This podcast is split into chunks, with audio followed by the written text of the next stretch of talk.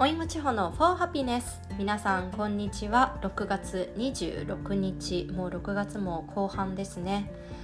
今日はタイトルに留学で価値観は変わる？とつけました。これは私が留学に行く前にいろんな経験者の方のブログとか SNS 拝見してる時によく価値観に変化があったという記事を見かけたので今日はこのタイトルをつけました。私自身はどう変わったか話していきたいと思います。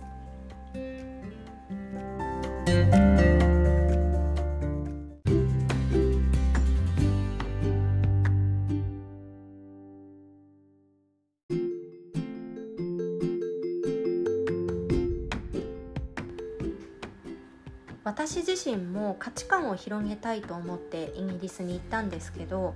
さすがに1年足らずの滞在ではその時変わったことがあっても結局帰国して日本人だけの中で生活をしているとやっぱり言語と一緒ですぐに戻るなと感じたのが、えー、感想です。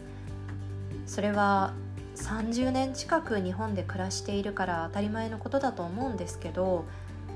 でもその中でも物事に対する考え方捉え方というのは大きく変わったなと感じていて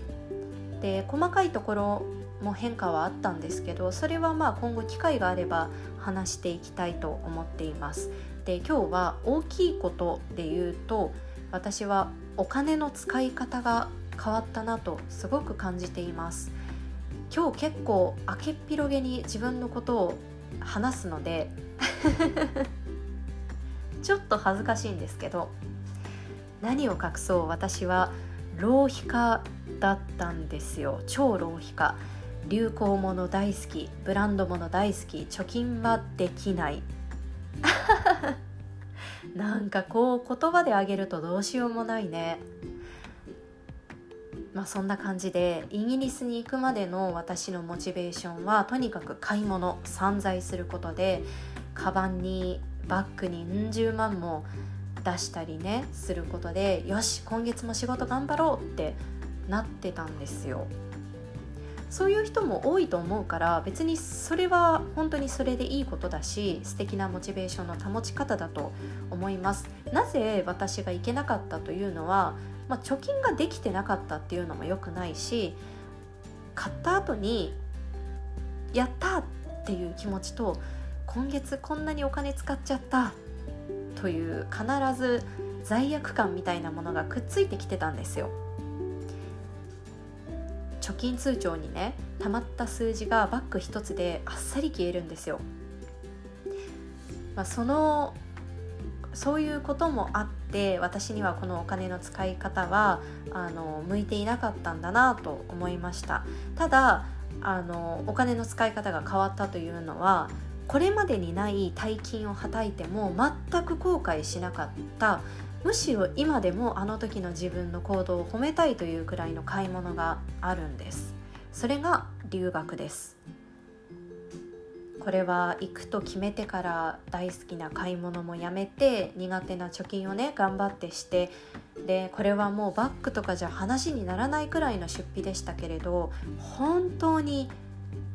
行ってよかったなってこれまでにも何回も言っているけど思います。この経験で私が感じたのは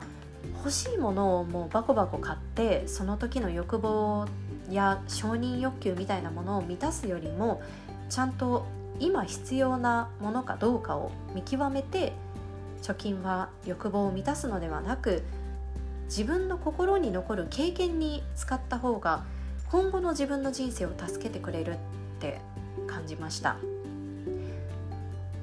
でそれは留学とか今は行けないけれど海外旅行とか国内旅行でもそうですけど自分の知らない世界を知ることができて心が豊かになる経験ね。これが自分に一番合う投資の仕方なんだなと感じました。で特にこのコロナ禍でイギリスの思い出があの自分を救ってくれることって本当に多いんですよ。もっと言えばただ思い出すだけでも頬が緩むような幸福感を感じるしカバンや服たちは別に見たところで自分を救ってくれないし 救ってくれるとしたら金銭的に本当にやばい時に売ったりした時かな。そうだからね何に投資するかっていうのは本当に自分の中で変わったことですね。あとブランド物や流行へのこだわりもかなりなくなりました。これは今興味を持っているサステナブルな活動にも影響されているんですけれど今回はそのことは置いておきますね。で本当にいいなって思うものはあの、まあ、頑張って手に入れますけれどそれもかなり検討した上で買うようになったから手に入れた嬉しさと同時に来る罪悪感みたいなものもなくなったしあとまあシンプルに興味が薄れてきたということもあります。でこれもねイギリスに行ったことで影響されているかもしれないけれどでもこんなこと話すとかぶれてるとか思われるのかな？思われても全然いいんですけどねイギリス人も含めてヨーロッパの人たちって本当に着たいものを着ているんですよ。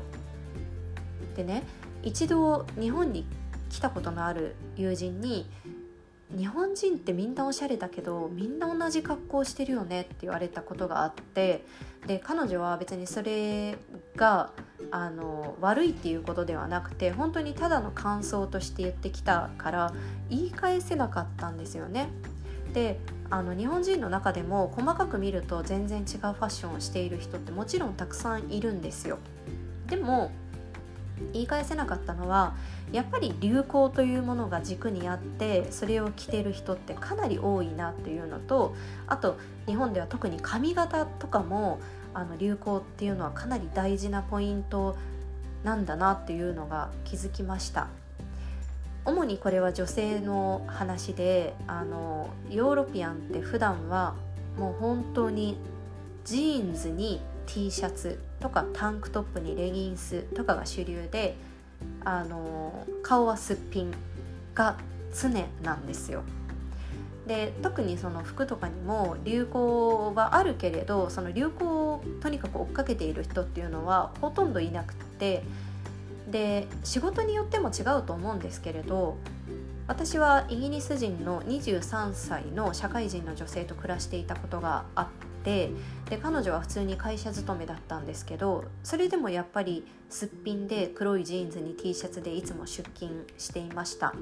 思い返すと学校の先生とかもほぼすっぴんの人が多かったかな。お化粧していなくても整っているしおしゃれをしなくてもスタイルがいいから決まるってのももちろんあるんですけどね。でもそんな彼女たちも夜食事に行く時とかあのパブに行く時はあの気合を入れるんですよ。メイクとかめちゃくちゃ濃くなって。服もね。でもそれもおしゃれ流行というよりもあの彼女たちはセクシーに見えるかっていうのが大事なポイントでやっぱりそれは日本の価値観とは違うわけなんですけれどそれでもあの着たいものを流行にとらわれずに着ようと思えたのは私の中で変わったところですね。なんかよく30にもなってああの髪型ちょっとねとか30にもなってあの服装どうなの？みたいな話とかがねありますけどそういうのがなくなればいいですねいつか私もよく友人と話すんですけど弊害がなければ本当は髪の毛を白に近い金髪かピンクに染めたくって 今の仕事ができなくなるので染めませんけど、まあ、なので本当にあの自分の着たい服とかそういうねあの自分の表現がいろんな部分であのできる世の中になっていけばいいなっていうのとあのそういう表現をしている人たちを見て自分の中でも心に変化があったという話をイギリスに行ったことで変わった考え方について今日は話しました。